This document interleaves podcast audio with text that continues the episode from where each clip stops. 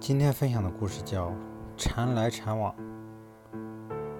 禅的本怀在于启迪人生的精神，经历风雨的随缘，人生悲欢的平和，让生命充满积极动力的信念。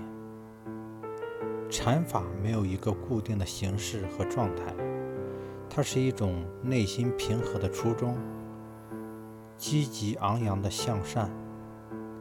对人生启迪更活泼的生命力，佛法的积极意义也就在于此。从思想和生活的相互适应，对生命质量的改善和推动，从生活中活出佛法，快乐幸福、客观宽容的融合在一起。所以禅就是生活。每个人的生活面貌都来自于内心世界和外部社会，理解和融合，协调与创新，万法不离心地，需要一个心地的态度，从而活出做人的风度，不急不躁，不伤不恼。我们都提倡在生活中参悟，那么这份参悟也来自于平时的积累。沟通、理解、分享、成就。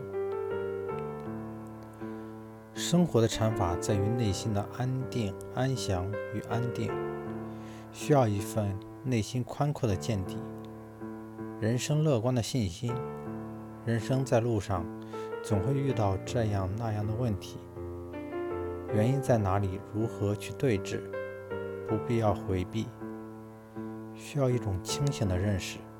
去找到透彻有效的解决方法，有些需要去解释，有些需要去沉默，用一份柔和去和生活相处，就是生活的最好的法门。每个人的人生是一段故事，活的是一份精神，品味的是一份感悟，不是去计较在路上受过多少伤。应该更多的是给自己几分鼓励和点赞。那些受过的伤，能够在自己的坚强里痊愈和释怀。不必要埋怨生命能够惆怅多久，世界还是如何纷扰恼人。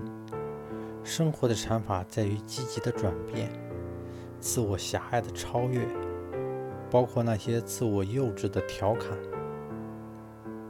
去完成对烦恼的化解与改造。